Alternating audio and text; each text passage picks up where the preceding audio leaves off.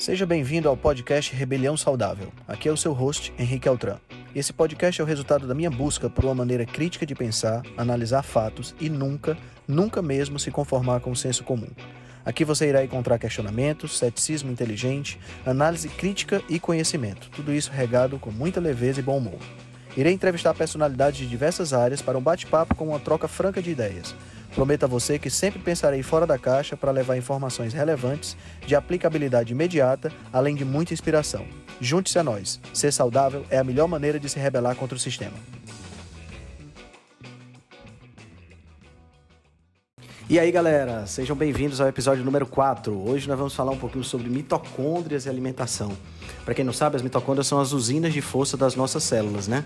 E elas têm uma origem simbiótica muito interessante que hoje ainda é investigada e existe hoje toda uma ciência das mitocôndrias. Essa relação uh, das mitocôndrias com a nossa alimentação, com o jejum e com as quantidades de calorias são tópicos hoje que tem muita pesquisa. Então, isso sem contar, lógico, a aplicação médica dessas, dessas informações. Então, vamos discutir um pouquinho sobre isso. Espero que vocês gostem. Um grande abraço. Ultimamente eu tenho estudado bastante sobre uma organelazinha chamada mitocôndrias. Vocês já devem ter ouvido falar que são as usinas elétricas né, da, das nossas células, as usinas de força das nossas células.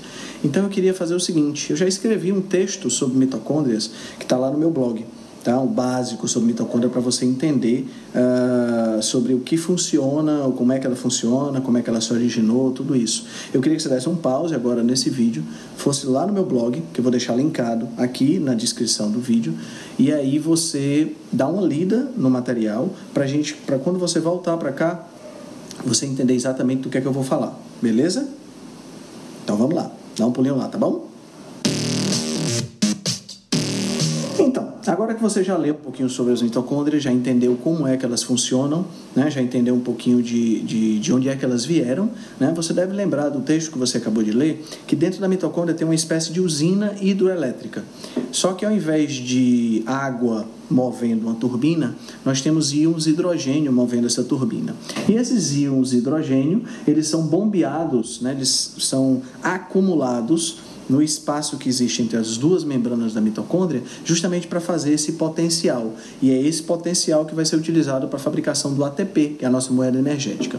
Então, nós temos dois processos que acontecem na, na, na membrana mitocondrial. A cadeia transportadora de elétrons é a cadeia que faz o transporte de elétrons como se fosse uma espécie de degraus energéticos, né? E esses elétrons, na medida que eles vão caindo nesses degraus, eles vão liberando energia e essa energia é utilizada para bombear esses prótons. A outra parte do processo chama-se fosforilação oxidativa. É a fosforilação oxidativa que capta essa, esses hidrogênios que foram bombeados. Essa fosforilação, essa, essa enzima, ela consegue captar esse fluxo de hidrogênios de forma que ela uh, acopla esse fluxo de hidrogênio à fabricação de, uh, de ATP.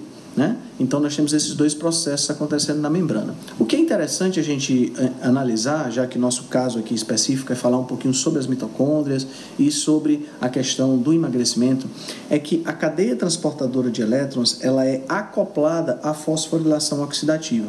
Em outras palavras, os, os transportes de elétrons libera energia que vai ser aproveitada na fosforilação oxidativa para a fabricação de ATP.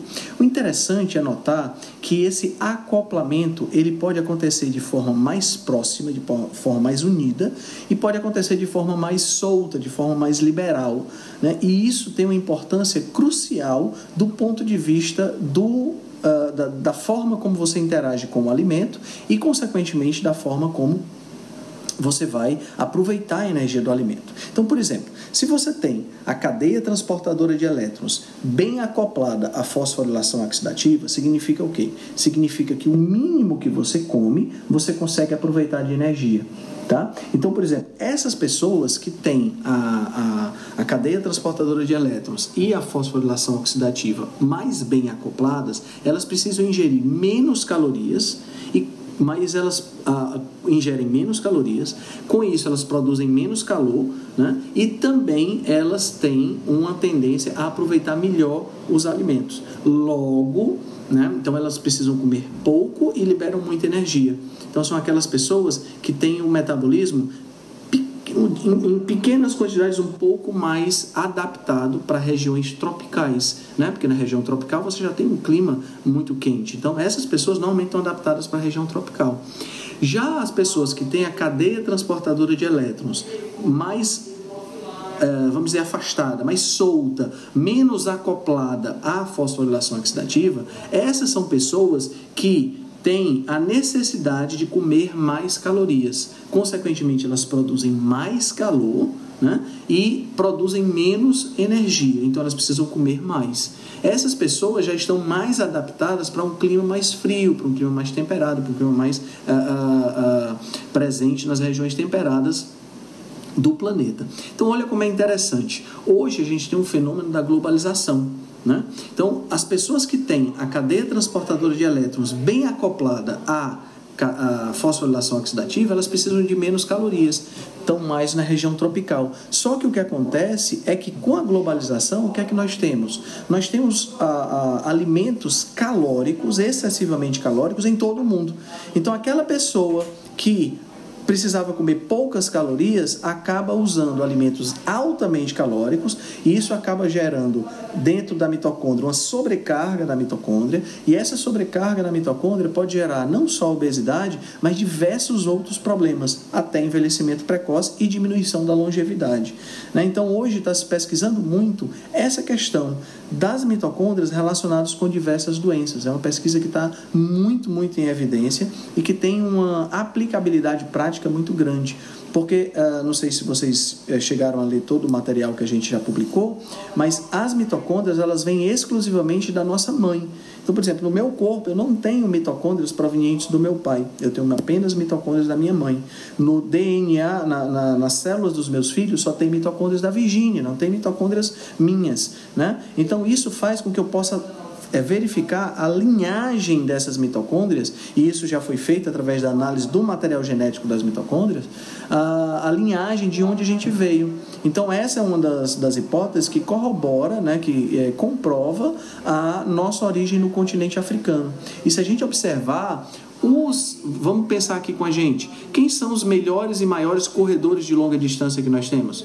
São os quenianos, né? E esses quenianos, eles têm o, o, a formação da mitocôndria com a cadeia transportadora de elétrons e a fosforilação oxidativa de forma bem acoplada. Isso significa que eles precisam comer menos para liberar mais energia. Então aí tem um fenótipo específico para essa região, que é a região tropical, mas mais ainda, um fenótipo extremamente adaptado para corrida de longa distância.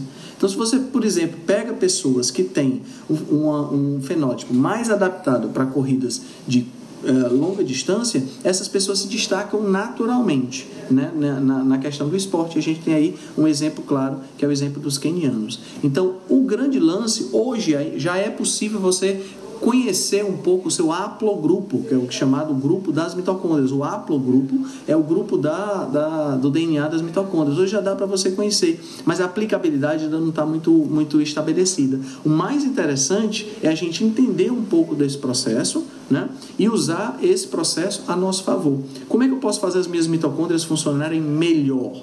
Né? Então, tem algumas recomendações interessantes. Então, a primeira recomendação: se movimente entre em movimento. Quanto mais você movimenta, mais você faz com que as mitocôndrias se esforcem para fazer ATP, você gera mais mitocôndrias, ocorre uma coisa chamada biogênese mitocondrial, e isso é extremamente positivo para a longevidade. É lógico que você não vai é, é, fazer uma, um exercício extenuante, porque o exercício ele é bom até determinado ponto. Desse ponto para frente, ele pode ser deletério e diminuir a tua expectativa de vida.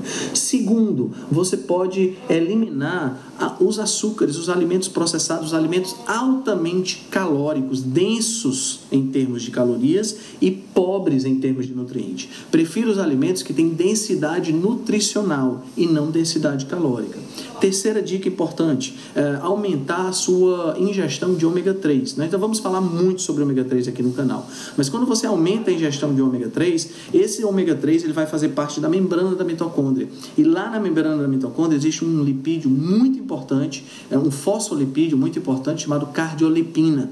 E a cardiolipina, quando você tem uma dieta rica em ômega 3, ela executa muito bem a função dela, que é manter a estrutura da, da membrana da mitocôndria para que você possa absorver o máximo possível de energia dos alimentos. Então, aumente a sua ingestão de ômega 3. Outra dica importante: beba água. Né? A água é fundamental para a limpeza do nosso organismo, para a movimentação dos, uh, dos, uh, dos eletrólitos. Né? E a quinta dica, outra dica extremamente importante, tome suplementos que ajudam na função mitocondrial. O mais conhecido desses suplementos é a coenzima Q10, né, que na sua forma reduzida se chama ubiquinona. Ela faz parte dessa cadeia transportadora de elétrons e ela é um suplemento que você pode utilizar, não tem absolutamente é, nenhum tipo de contraindicação e pode te ajudar a ter uma cadeia transportadora de elétrons funcionando de forma mais adequada. Né? Vale ressaltar que quem usa, quem faz uso das estatinas, né? apesar de não ser uma, uma, coisa comprovada, que existem hoje vários, vários estudos que mostram que não é uma, uma droga adequada, mas se você faz uso das estatinas por recomendação médica, é fundamental que você faça a reposição da sua coenzima Q10, porque as estatinas elas diminuem a fabricação do próprio corpo uh, dessa coenzima. E aí, gostaram do episódio? Realmente umas informações muito interessantes, né? tem muita pesquisa sendo desenvolvida. Então, para a gente encerrar, lembre-se de dar uma acessada lá no arroba Henrique Altran, no Instagram. Lá você vai encontrar mais informações sobre a consultoria nutricional, sobre o nosso desafio rebelde e muito mais outras uh, publicações muito interessantes que a gente está fazendo por lá. Um forte abraço, a gente se encontra no episódio número 5.